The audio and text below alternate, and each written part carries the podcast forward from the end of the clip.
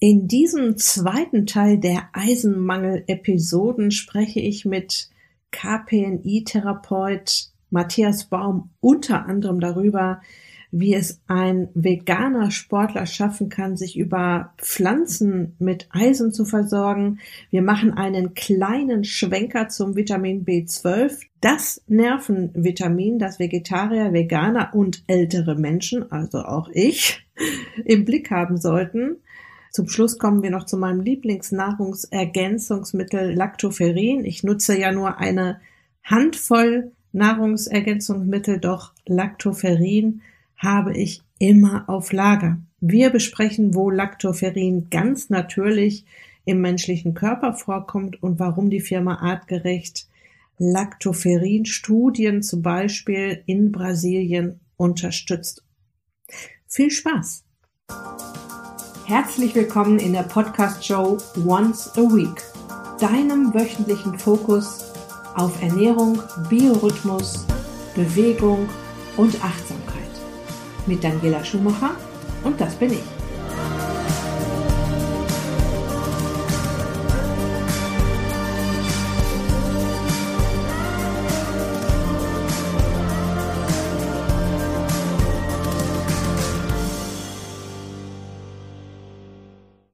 Bevor es losgeht, noch ein wichtiger Hinweis in eigener Sache. Es sind nur noch etwas mehr als drei Wochen, bis sich die Türen zum nächsten Ist dich glücklich Gruppencoaching öffnen und dann erst wieder im Herbst. Also eine super Chance, die lästigen Kilos noch vorm Sommeranfang in Wallung gebracht zu haben und sie dann like ice in the sunshine immer weiter schmelzen zu lassen. In meinem Gruppencoaching wirst du auch eins zu eins von mir gecoacht und profitierst on top von der Gruppendynamik einer hochmotivierten Teilnehmergruppe. Ich gebe dir am Ende dieser Episode noch einen kleinen Einblick, einen kleinen Blick hinter die Kulissen meiner Teilnehmergruppe, die im Moment am Start ist. Wenn du dich dafür interessierst, lass dich auf jeden Fall auf die Warteliste setzen. Du erfährst dann 24 Stunden vor allen anderen, wenn sich die Türen öffnen und du dir einen der begrenzten Teilnehmerplätze sichern kannst. Den Link zur Warteliste findest du in den Show Notes auf der Beitragsseite zu dieser Episode und auf meiner Website daniela-schumacher.de. So, jetzt geht's aber los mit dem zweiten Teil des Interviews mit KPNI-Therapeut Matthias Baum zum Thema Eisenmangel. Du hast gerade erwähnt, dass äh, Sportler eher einen höheren Eisenbedarf haben. Ähm, mein Mann ist Veganer und bereitet sich gerade auf einen 100 Kilometer Lauf vor. Ja. Hat auch einen hat ziemlich sportlichen Plan, sportlichen Trainingsplan. Er ist auch schnell. Kann er seinen Eisenbedarf über Pflanzen aufrechterhalten? Würde das klappen? Ja, ich bin der festen Überzeugung, dass das möglich ist. Man muss es kontrollieren bei solchen höheren Belastungen. Äh, ne, der Mensch kann viel. Die Frage ist zum Schluss, ist er genau dafür vorgesehen? Ich würde es kontrollieren und würde einfach auch mal auf die Werte schauen. Aber ja, tendenziell ist das möglich. Und dann macht es Sinn, natürlich Ergänzungen mit dazu zu nehmen, die die Aufnahme von pflanzlichem Eisen erhöhen. Ja, also allem voran zum Beispiel Vitamin C. Bei Vitamin C gibt es verschiedene Mechanismen, warum das interessant ist. Zum Beispiel auch die Produktion von verschiedenen Transferinen, die durch Vitamin C angeregt wird. Aber eine ganz einfache Variante ist, dass in Ferritin, also im pflanzlichen Ferritin gespeicherte Eisen ist dreiwertiges Eisen. Das muss erst umgewandelt werden. Da habe ich eine freie Radikalenbildung, dann funktioniert das nicht so gut. Und Vitamin C ist ein Antioxidant. So, hm. dann habe ich äh, schon eine verbesserte Aufnahme. So, und dann natürlich weglassen von anderen Produkten, die Mineralien oder Spurenelemente äh, beinhalten, unter anderem Calcium. Also das ist jetzt ja bei deinem Mann als Veganer kein Problem. Milchprodukte nicht zu, zu der Eisen-Thematik mit äh, konsumieren. Auf der anderen Seite äh, keinen Kaffee trinken. Ne? Das hm. reduziert äh, oder koffeinhaltige Getränke reduzieren die Aufnahmefähigkeit von Eisen. Du kannst Kaffee trinken, aber nicht zusammen, wenn du Ach. Eisen nochmal supplementierst oder wenn es, wenn du eine Speise dir zubereitest, die explizit auf, auf Eisen ausgelegt ist. Äh, ne? Du hast jetzt eben die rote Beete angesprochen, dann wäre es nicht gut. Rote Beete mit Kaffee schmeckt jetzt vielleicht auch nicht so gut, aber das wäre dann nicht der, der Hauptfokus. Ja. Wir haben die rote Beete jeden Tag in unserem Drink drin. Jeden Tag. Ich habe immer, ja. ich hab immer einen pinkfarbenen Gesundheitsshake. Äh, noch eine Frage zu dieser Geschichte mit dem äh, Langstreckenläufer. Wenn er jetzt mal messen lassen würde, ähm, das gilt ja vielleicht auch für alle, ich möchte jetzt messen lassen, wo stehe ich mit meinem Eisen? Gehe ich ja. dann nüchtern hin zu, zu, dem Spezialisten, der das jetzt macht? Sollte ich vorher nicht trainieren? Sollte ich ähm, bestimmte Sachen nicht essen? Und, und welcher ist der richtige Arzt? Oder sollte man lieber zum Heilpraktiker gehen? Das hängt so ein bisschen damit zusammen, was man auch für ein Verhältnis zu seinem behandelnden Arzt hat. Also es kann jeder Arzt bestimmen, es kann auch jeder Heilpraktiker bestimmen. Also ich würde jetzt auch hier nicht irgendwie ein Eisensupplement kurz vorher nehmen, das ist klar, aber man geht ja auch hin, um erstmal zu testen, bevor man überhaupt etwas nimmt. Ich würde es wahrscheinlich tendenziell eher als nüchtern empfehlen. Es gibt Ansätze, die sagen, komm in der Situation, wie du über den Tag sowieso unterwegs bist. Ich würde es nüchtern, glaube ich, machen. Wie gesagt, neben dem kleinen Blutbild, da wirst du ernährungsbedingt keine Unterschiede sehen. Bei einem Serum Eisenwert, wenn du jetzt nicht unbedingt äh, gerade Eisen konsumiert hast und Ferritin und Transferin und Transferinsättigung, das sind auch Werte, die die längere Zeit wahrscheinlich noch brauchen. Aber wenn du jetzt natürlich sehr eisenhaltig mal angenommen vorher gegessen hast, dann wäre es ja in Ordnung. Wenn das deine Ernährungsweise ist und du gehst dann nüchtern hin, dann ist es ja, ist es ja top. Mhm. Wir wollen ja kein, kein, kein Problem uns suchen, sondern herausfinden, ob, ob das vielleicht etwas ist, wo man noch nachjustieren kann. Mhm. Veganer, das nur noch mal als Hinweis, äh, egal, äh, du, du sagst zu Recht, man muss nicht immer alles supplementieren. Für alle Veganerinnen und Veganer gilt aber, was ich nicht über die Ernährung abdecken kann, ist Vitamin B12. Und das muss supplementiert werden. Das gilt wahrscheinlich auch für uns, die so ein bisschen unter die Allesesser fallen, ja, aber bei Veganern absolut elementar. Ja, er supplementiert es auch. Ähm, was würdest du da für eine Menge am Tag vorschlagen? Ich würde mich natürlich äh, an die ähm, täglichen Einnahmengrenzen halten. Das sind, glaube ich, drei oder sechs Mikrogramm. Ja, ich würde mich sowieso auch, also das gilt natürlich auch, ich würde mich auch an die Einnahmeempfehlungen äh, aus, auf den Verpackungen halten. Mhm. Das hat aber jetzt auch vor allen Dingen erstmal einen rechtlichen Hintergrund. Vitamine sind keine Medikamente, aber sie können wechselwirken, das ist ganz klar. Und sie haben bestimmte Effekte. Das ist jetzt bei wasserlöslichen Vitaminen wie dem B-Vitamin oder Vitamin C nicht das Hauptproblem, aber es gibt bestimmte Erkrankungen, wo das schon ein Thema sein kann. Aber eine Hypervitaminose, also zu viel eines Vitamins, eines wasserlöslichen Vitamins, ist, glaube ich, schwierig zu erzeugen, weil man das einfach über den Urin auch wieder mit ausschaltet. Hm. Also B12 äh, ist ja auch noch wichtig für die Frauen, jetzt Wechseljahre, ältere Frauen. Das wird ja auch nicht mehr so gut hergestellt. Ne? Äh, ab, ab, ab 50, glaube ich, geht das schon los, dass es nicht mehr so gut hergestellt wird im Darm. Naja, es gibt verschiedene Elemente. Also Vitamine haben ja grundsätzlich die, ist ja grundsätzlich der bedeutet ja, sind ja essentielle Stoffe. Das heißt, ich muss sie über Nahrung aufnehmen. Ähm, es gibt da zwei, drei Knackpunkte, die entscheidend sind. Also entweder ich kann über einen Umwandlungsprozess Vitamin B12 durch Darmbakterien bilden. Bei einer Dysbiose ist das tendenziell nicht so gut möglich. Dann fehlen die Bakterien, die für die äh, B12-Produktion notwendig wären.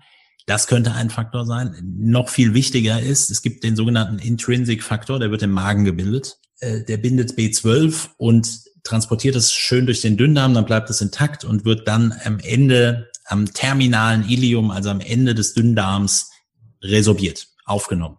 Wenn, und das ist dann, glaube ich, ein viel spannenderes Thema, wenn es halt Probleme im Sinne von Sodbrennen, Magenprobleme, Magengeschwüre gibt und man sowas einsetzt wie Protonenpumpenhämmer, also diese ganzen, wie sie immer genannt werden, Magenschutz, was sie ja nicht sind, sondern sie sind ein Säureblocker, dann nimmt auch die, die Produktion von, von äh, Intrinsic-Faktor ab und dann kannst du so viel B12 oben reinschmeißen, wie du willst. Das wird dir während der Verstoffwechslung kaputt gehen. Das ist auch ein wichtiger Punkt. Supplementierung, das kann man testen. Funktioniert es nicht, deswegen sollte man die Werte dann bestimmen und der B12-Wert passt nicht, dann sollte man das über den Arzt oder Heilpraktiker über Spritzen nachdenken. Hm, okay. Intramuskulär. Zurück zum Eisen. Ähm, ja. Eisen und Abnehmen. Ja, also wir haben ja gerade im Vorgespräch schon beschlossen, quasi, dass ähm, ein Eisenmangel nicht dazu führt, dass man jetzt schlechter abnimmt, aber das mhm. Übergewicht über das, was wir gerade schon besprochen haben, und wir haben dieses Thema, wie Fettzellen sich äh, gegenseitig behindern im Gewebe in, der, in den letzten beiden Episoden mit Chantal Ament besprochen. Also, dass mhm. eben auch Entzündungen entstehen im Fettgewebe, Entzündungsbotenstoffe ähm, durch die Gegend geschickt werden. Und da, und du hast ja gerade gesagt, dass wenn es Entzündungen gibt und das Immunsystem aktiv wird, dass ja. das mit dem Eisen nicht mehr so gut funktioniert. Ja. Das ist richtig. Das ist richtig. Also man muss so ein bisschen differenzieren zwischen, das sind erstmal die, die physiologischen Zusammenhänge, so wie unser Körper funktioniert. Das heißt, unter Entzündung wird Eisen nicht mehr gut verteilt. Punkt. Mhm. Ob jetzt die die, also ihr habt ja drüber gesprochen, das Thema der Metaflammation, also Entzündungssituationen in Fettgewebe beispielsweise, dann diese massiven systemischen Auswirkungen hat, sei nochmal dahingestellt, aber auf jeden Fall ist eine niedriggradige Entzündungssituation und dazu würde ich ja diese Metaflammation mit dazu zählen, etwas, was einen systemischen Prozess dann tendenziell schon ausmacht und es ist zumindest etwas, was man kontrollieren kann.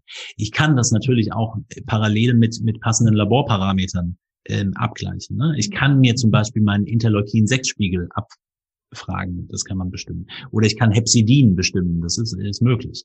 Mhm. Bei, bei Interleukin 6 ist es so, das ist ja gerade, wenn es um die Diagnostik, die Labordiagnostik von niedriggradigen Entzündungen geht, geht man ja gerne über das, den sogenannten CRP, also C-reaktive Protein. Das ist ein bisschen ungenau, weil es zum Immunsystem, zu dem Komplementsystem gehört. Das ist so ein bisschen phasenverschoben, das kommt so ein bisschen später. Dann ist der oft nicht sensitiv genug, deswegen gibt es so einen hochsensitiven CRP. In dem gesamten Bild ist es, gibt mir das eine Tendenz. Wenn ich mir Entzündungsparameter anschaue, systemisch, die zirkulieren, kann ich auch eine Aussage treffen. Und da ist bei Interleukin 6 so eine Range zwischen 15 bis 150 Pikogramm pro Milliliter. Das ist also irgendwas, ein bisschen Entzündung, aber noch nicht so richtig. Und das ist sicherlich nochmal eine, was man auch mitbestimmen kann. Das macht nicht jedes Labor unbedingt. Und das ist so ein bisschen nicht die, die Standarddiagnostik. Aber ich glaube, je mehr wir in der Labordiagnostik auch auf diese, so ich nenne es mal so eine Art immunologisches Profil schauen. Also was findet hier neben der Anzahl der Zellen, was passiert hier eigentlich? Wie arbeiten die Zellen? Wird das sich wahrscheinlich mehr und mehr etablieren. Also geht natürlich auch für andere.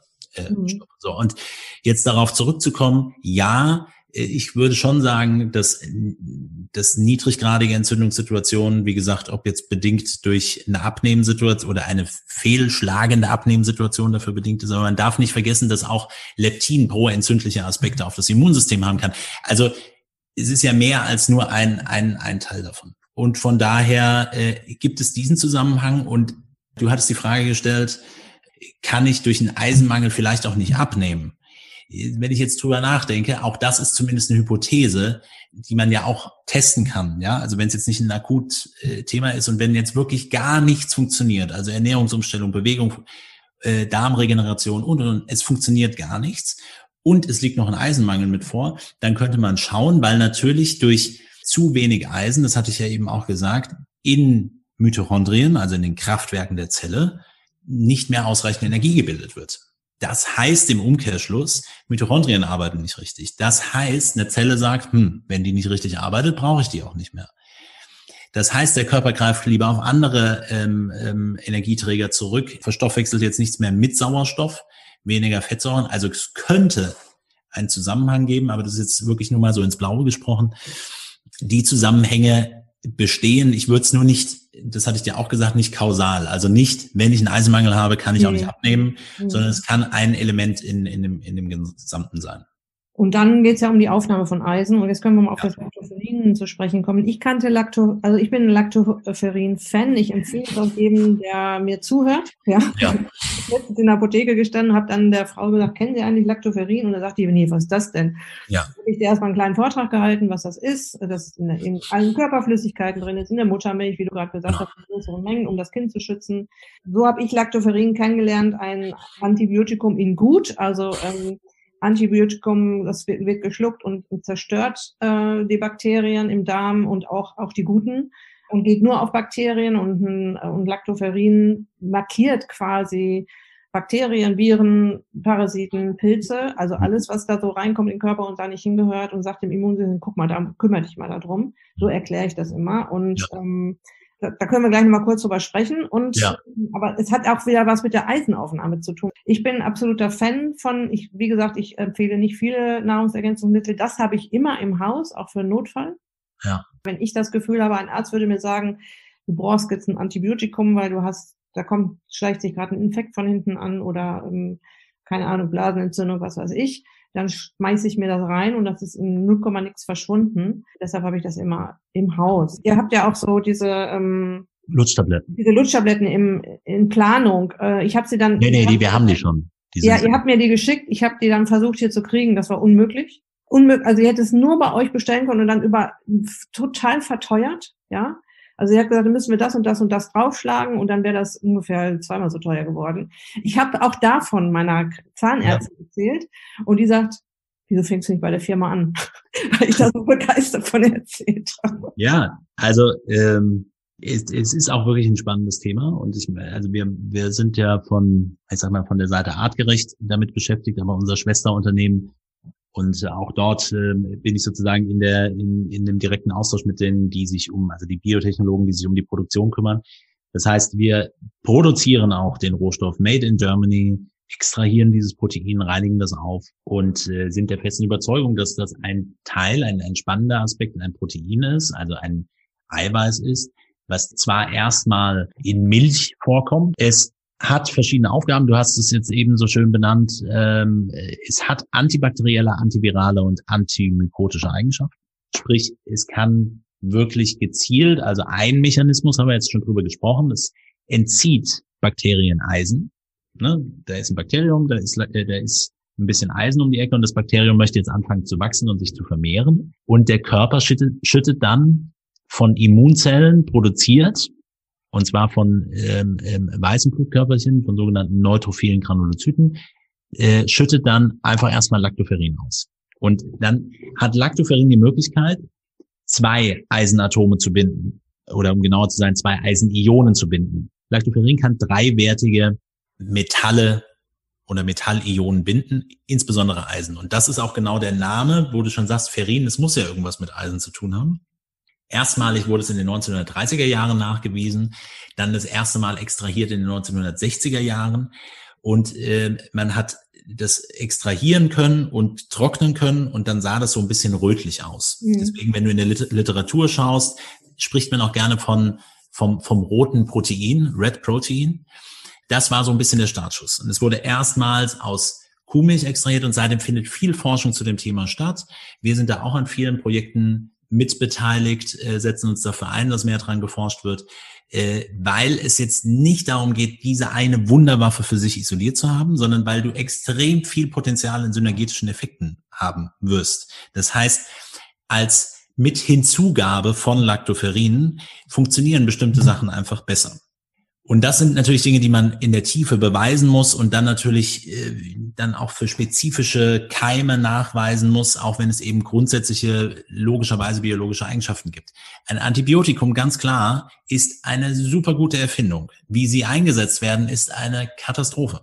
Mhm. Ja, wir haben uns in, in da teilweise Resistenzen geschaffen, weil eben, wie du gesagt hast, ja, dann hat mir mein Arzt gesagt, äh, ich habe da so was Anschleichendes, ich soll mal ein, ein Antibiotikum nehmen und das ist auch wirklich in Leitlinien teilweise so verankert. Du sollst es nehmen, um präventiv gegen einen potenziellen äh, bakteriellen Infekt vorzugehen. Mhm. Ich äh, bin mir nicht ganz sicher, ob äh, ich glaube auch nicht, dass, dass diese Vorgehensweise in unseren Breiten die richtige ist. Das mag vielleicht an, auf anderen Teilen dieses Planeten sinnvoll sein, ähm, aber das kann nicht die allgemeine Empfehlung sein. Und jede Antibiotikumgabe verändert das Mikrobiom, ne, führt zu Dysbiose. Und das gilt aber für auch mittlerweile über 1500 andere untersuchte Medikamente, die alle einen Impact auf das Mikrobiom haben. So, und wenn Lactoferrin auf der einen Seite das Mikrobiom besteht ja nicht nur aus Bakterien, sondern eben auch aus bestimmten Viren oder Virenbestandteilen und Pilzen und bildet ja sozusagen ein ganz eigenes, auch, auch genetisches Profil. Ja, deswegen sind wir eine Art Superorganismus.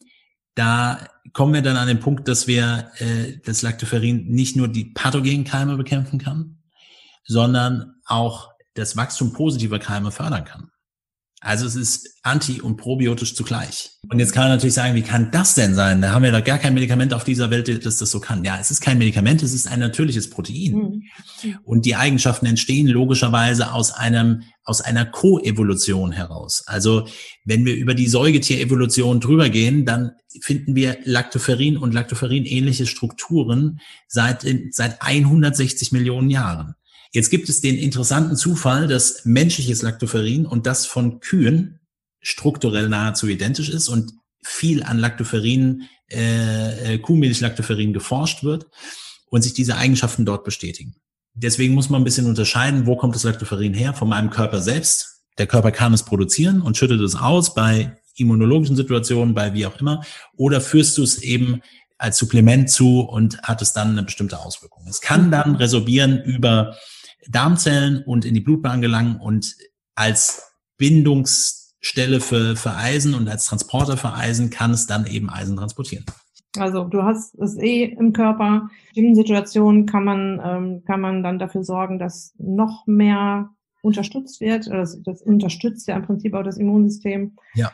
Wirkt sich auch positiv eben auch auf unser Thema, auf den Eisenhaushalt aus definitiv. Also es gibt Untersuchungen zum Thema Lactoferrin ähm, äh, isoliert. Äh, wir haben auch ein Produkt äh, Lactoferrin in Kombination mit pflanzlichem Eisen und Vitamin C. Mhm. Also dass du sozusagen alle Varianten, über die wir jetzt heute schon gesprochen haben, abdeckst. Ist es ein Thema der Eisen, zu wenig Eisen, das aufgenommen wird? Dann führe Eisen hinzu. Es sollte aber nicht zu viel sein. Erhöhe die Aufnahmemöglichkeit.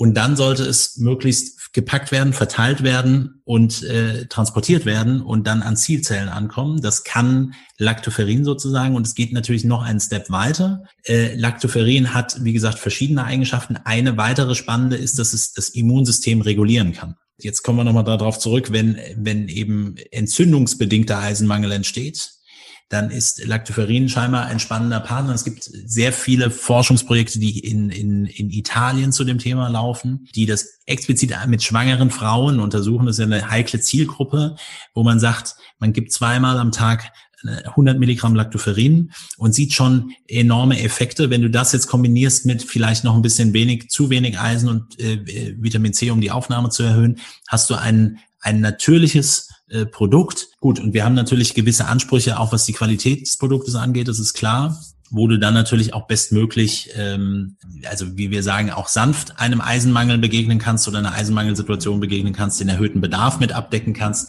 Prinzipiell eigentlich keine Nebenwirkungen entstehen und äh, man das gut auch noch zusätzlich äh, mit, mit mitnehmen kann. Ja, das hat mich an äh, eurer ähm, Rangehensweise dann auch am Ende ähm, überzeugt. Ich hatte, ich war erst bei einer anderen Firma, bin dann gewechselt zu Artgerecht, eben weil ich weiß, ähm, der Daniel als Gründer, also als Mitgründer, der, der steckt dahinter ja. und der setzt sich unheimlich dafür ein. Also er hat ja auch mal gesagt in meinem, in einer Podcast-Episode, er möchte das äh, beste Lactoferrin der Welt auf den Markt ja. bringen, beziehungsweise er hat es schon, aber er möchte es noch verbessern. Er ist auch jetzt gerade in Brasilien gewesen oder war oder ist schon. Ist genau, er war in Brasilien. Genau, also das sind auch, das sind verschiedene ähm, ähm, auch, auch Forschungsprojekte, die wir mitbegleiten und da passieren viele, viele spannende Dinge, ähm, gerade äh, ne, also die, die Begrifflichkeiten hat man schon mal gehört und es geht jetzt nicht um, um die, die eine Wunderwaffe, aber es ist natürlich interessant zu sehen, wenn ein Protein, was natürlich äh, erstmal vorkommen kann, antivirale Eigenschaften zeigt. So antivirale Eigenschaften in der heutigen Zeit ist, glaube ich, sowieso ein spannendes Thema. Es gibt Eigenschaften, ähm, die schon nachgewiesen worden sind gegen das erste Coronavirus, was es mal gab, so in 2003. Da konnte schon gezeigt werden, dass äh, Lactoferrin diesen Rezeptorweg, also wie Corona, ne, Corona mit wie eine Krone, diese Spikes sich in die Zelle gelangen können. Das tun sie über den sogenannten ACE2-Rezeptorweg. Äh, da gibt's noch einen anderen Zwischenstep dazwischen und Lactoferrin kann den hemmen. Das konnte mhm. gezeigt werden und interessanterweise ist es ja der gleiche Rezeptorweg, den auch ähm, SARS-CoV-2 nimmt. Dementsprechend gibt es sowohl schon In-vitro-Untersuchungen dazu, aber natürlich auch das, was ich eben schon Immunregulation und so weiter angesprochen habe, gibt es verschiedene Ansätze und es gibt äh, verschiedene Pläne aktuell noch und Umsetzung in, in Studien, das auch wirklich in der Tiefe zu beweisen. Und das, macht, und das hat der, das ist halt so ein Studienprojekt, was der Dan, Daniel da in Brasilien begleitet. Naja, also Daniel begleitet das nicht, das begleitet, äh, er, er ist nur dafür vor Ort, er hat diese, hat die Kontakte auch hergestellt. Äh, das macht natürlich unsere Firma per se, also wir stellen Rohstoffe dafür zur Verfügung und äh, sind logischerweise daran interessiert, dass das dass daran geforscht wird, ja, allein schon, dass daran geforscht wird. In einer unwissenschaftlichen Art und Weise sind wir ja auch davon überzeugt, dass es auch funktionieren wird. Aber wir wollen natürlich den wissenschaftlichen Proof haben und äh, von daher gibt es verschiedene Ansätze, wo wir, wo wir da auch aktuell, auch hier in Deutschland und auch nicht nur an, an, an äh, SARS-CoV-2 beziehungsweise Covid-19 in, in, in Forschungsprojekten drin sind, sondern eben auch andere Krankheitsbilder, wie äh, die tendenziell eher in Richtung autoimmune Prozesse gehen, chronisch entzündliche Darmerkrankungen gehen, in Richtung Wundheilungsstörungen gehen, in Richtung ähm, andere Mikro, Mikrobiomveränderungen äh, des Darmes wie Clostridium difficile wo wir dran forschen. Ähm, also wir sind, versuchen natürlich da auch viele Projekte uns da auch mitzumachen. Eisenhaushalt ist auch ein, ein wichtiges Thema, ja. Kleine Anmerkung noch zu der Geschichte mit Corona und Lactoferin. Als es losging mit Corona, wollte ich mich sofort mit Lactoferin eindecken und ich habe es erstmal nicht bekommen. Es war erstmal überall ausverkauft. Ja. ja also es war schon heftig. Ne, weil die Leute sich natürlich erkundigen und dann stoßen die irgendwann auf Lactoferin und ja. dann schlagen zu. Naja, es ist zum Schluss ist es immer, wer kriegt worüber welche Informationen. Wir haben das äh, jetzt können können das bei uns auch im Verlauf des Jahres betrachten ähm, und jeder hält sich natürlich auch an einem Strohhalm letztlich fest. Kann an der Stelle nur sagen, dass wir das mit äh, wirklich äh, hochwertiger Forschung untermauern werden, ohne jetzt zu viele Versprechungen dazu zu machen, weil letztlich selbst wenn wenn es nicht gegen eine bestimmte, also reduktionistisch betrachtet, gegen eine Erkrankung irgendetwas bringt, dann haben wir zumindest den Aspekt, das immunologische und regulierende Element, was durch Lactoferrin gegeben ist, sinnvoll ist. Und die EFSA, die Europäische Lebensmittelbehörde, gibt selbst auch deutlich größere Mengen frei, die du pro Tag konsumieren kannst. Ja? Mhm. Es gibt so im Einzelnen auch mal Leute, die sagen, oh, irgendwie bekommen mir so größere Mengen nicht so gut. Das ist manchmal so bei Proteinen. Man darf halt auch nicht vergessen, auch wenn es nicht also wenn es eigentlich ein, nicht im klassischen Sinne ein Milcheiweiß ist, aber es kommt natürlich aus Milch. Äh, unser Lactoferrin ist durch den Aufreinigungsprozess laktosefrei. Ähm, oh. Das ist vielleicht auch nochmal ein wichtiger Punkt. Und es ist eigentlich nur dieses isolierte Protein. Aber natürlich ähm, größere Mengen haben natürlich auch einen Einfluss auf das Darmmikrobiom und äh, das kann natürlich schon mal zum Humoren führen, gerade in den Anfangszeiten. Aber man kann und das, wie gesagt, sagt nicht ich, ähm, sondern, also das sage ich zwar, aber ich zitiere damit eigentlich nur die Europäische Lebensmittelbehörde, das ohne weiteres auch in größeren Mengen freigeben. Also dann reden wir von 1,5 Gramm bis teilweise, es wurde teilweise mit drei Gramm und so weiter mhm. getestet mhm. pro Tag. Äh, Im, Im Umkehrschluss für Säuglinge natürlich noch höher, bezogen auf das Körpergewicht, logischerweise, also im, im Verhältnis zum Körpergewicht. Ähm, von daher ist das eine, ist es ein sehr spannendes Forschungsfeld auf der einen Seite und das Schöne ist irgendwie, man, man kann nicht wirklich viel damit auch kaputt machen oder man kann damit nichts kaputt machen vielmehr. Schaffst du das jetzt, uns in ein bis zwei Minuten das zusammenzufassen, was wir heute besprochen haben?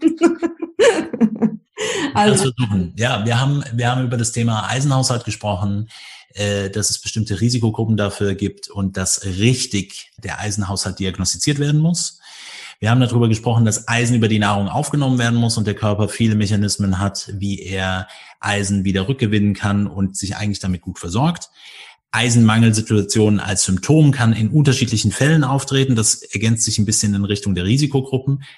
Eisen muss über die Nahrung aufgenommen werden, nochmal wiederholt. Aber Eisenmangel ist nicht nur unbedingt ein, ein Problem der zugeführten Eisenmenge. Nicht alles wird im Darm resorbiert. Freie Eisenpräparate führen zu Dysbiose und freien Radikalenbildung, sind eher noch proentzündlich. Und hier nochmal zu erwähnen, entzündliche Situationen haben Einfluss auf den Eisenhaushalt, evolutionär verankert, sorgt zum Schluss dafür, dass Eisen nicht mehr verteilt werden kann. Was dann auch immer die Entzündung ausgelöst hat, kann dazu führen, dass dann Eisenwerte erniedrigt sind. Da die ganz klare Empfehlung, wir haben ein Produkt, das nennt sich Iron, auch darüber nochmal das Thema Lactoferrin aufzugreifen, ein Protein, das in äh, Säugetiermilch vorkommt, aber wie du eben auch schon gesagt hast, in allen Flüssigkeiten äh, des Körpers. Es ist sozusagen die erste Barriere des Immunsystems, die erste äh, Instanz des Immunsystems in dem Barrierebereich, also Tränen, Speichelflüssigkeit, äh, Darmsekret, äh, über die Haut und so weiter. Es taucht überall auf ein Protein, das auf der einen Seite äh, ein Immunprotein ist, antibakteriell, antiviral, antimykotisch und Entzündungen managen kann, probiotische Effekte hat. So, und das kann dieses Protein und wir forschen dran. Ich glaube, das waren jetzt alle Punkte. Matthias, du bist immer noch the brain für mich. Danke, ich habe mir Mühe gegeben. Ähm, ich bedanke mich sehr für das Anzapfen deines Brains Danke. und für die ähm, tolle, ähm, für das tolle Interview und ähm, für dein Wissen und hoffe, dass ich dich nochmal zu einem anderen Thema einladen darf.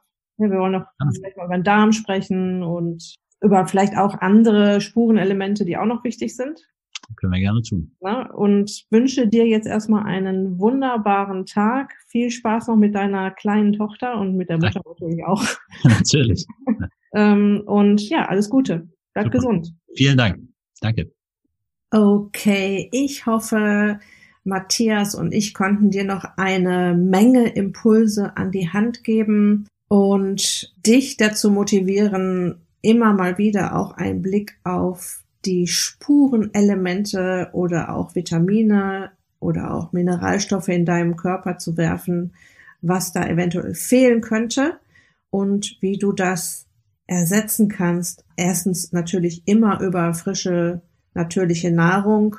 Und wenn der Mangel besonders groß ist, und mein Tipp ist da immer, erst messen zu lassen und dann zu supplementieren, eine Weile zu supplementieren, also jetzt nicht das ganze Jahr irgendwas einzuwerfen, sondern über vielleicht äh, vier bis acht Wochen zu supplementieren, um die Speicher wieder aufzufüllen.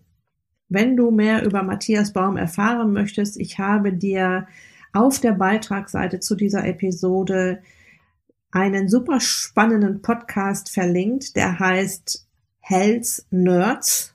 Mensch einfach erklärt, wo Matthias sehr oft als Wissenschaftler zu Gast ist. Ähm, ich habe dir den Link zu der Firma Artgerecht auch auf die Beitragsseite zu dieser Episode gepackt. Du findest auf der Seite von Artgerecht unter dem Menüpunkt Magazin interessante Wissenshäppchen zu vielen Gesundheitsthemen. Also mein großer Tipp, da auf jeden Fall mal vorbeizuschauen. Ja, und noch ein kleiner Blick hinter die Kulissen meines Ist dich glücklich Gruppencoaching, was ja jetzt gerade läuft. Meine Teilnehmerinnen sind in die vierte Woche gestartet. Die ersten Kilos purzeln übrigens schon. Und wir haben gemeinsam wieder wichtige, richtig coole Abnehmtools geübt, an die sie sich alleine nicht rangetraut hätten. Jedes einzelne Tool zieht nicht nur ordentlich am Hüftspeck, alles, was ich empfehle, tut ja auch gut, ist gesund und sorgt für ein ganz neues Wohlbefinden. Ich lese dir mal eine E-Mail vor, die ich gestern von einer Teilnehmerin bekommen habe. Hallo liebe Daniela, mir geht's richtig gut, habe teilweise Energieschübe, die ich gar nicht mehr kannte. Verdauung klappt prima, mit der Ernährung komme ich bestens klar. Und ich versuche nach und nach auch deine anderen Tipps und Tricks in meinen Tagesablauf zu integrieren. Also, Doppelpunkt, läuft, Ausrufezeichen. Liebe Grüße von Sabine. Ja, das passiert so ziemlich am Anfang der Ernährungsumstellung, dass meine Teilnehmerinnen eine ganz neue Energie verspüren, was natürlich dann auch dafür sorgt, dass man wieder mehr Lust hat, sich zu bewegen. Ein Zahnrädchen greift ins andere. Und so soll es genau sein. Wenn du denkst, das wäre auch was für mich, das interessiert mich, in etwas mehr als drei Wochen geht die nächste Gruppe an den Start und dann erst im Herbst wieder. Also wenn du dich dafür interessierst, lass dich auf jeden Fall auf die Warteliste setzen. Die Teilnehmerzahl ist leider begrenzt, weil eben auch eins zu eins Anteile drin sind und ich deshalb nicht unendlich viele Teilnehmer annehmen kann. Den Link zur Warteliste findest du in den Show Notes auf der Beitragsseite zu dieser Episode oder einfach auf meiner Website daniela-schumacher.de kannst du überhaupt nicht verfehlen. Und übrigens die Leute, die auf der Warteliste stehen, die werden von mir noch ein bisschen mehr betüdelt, die werden schon so ein bisschen vorbereitet auf ihren eventuellen Start ins Ist dich glücklich Coaching. Also du hast nichts zu verlieren. Das war's für heute. Ich wünsche dir noch eine wunderbare Restwoche. Lass es dir gut gehen. Pass auf dich auf. Bleib gesund. Dein Personal Coach für die Themen Gesundheit und Abnehmen, Daniela.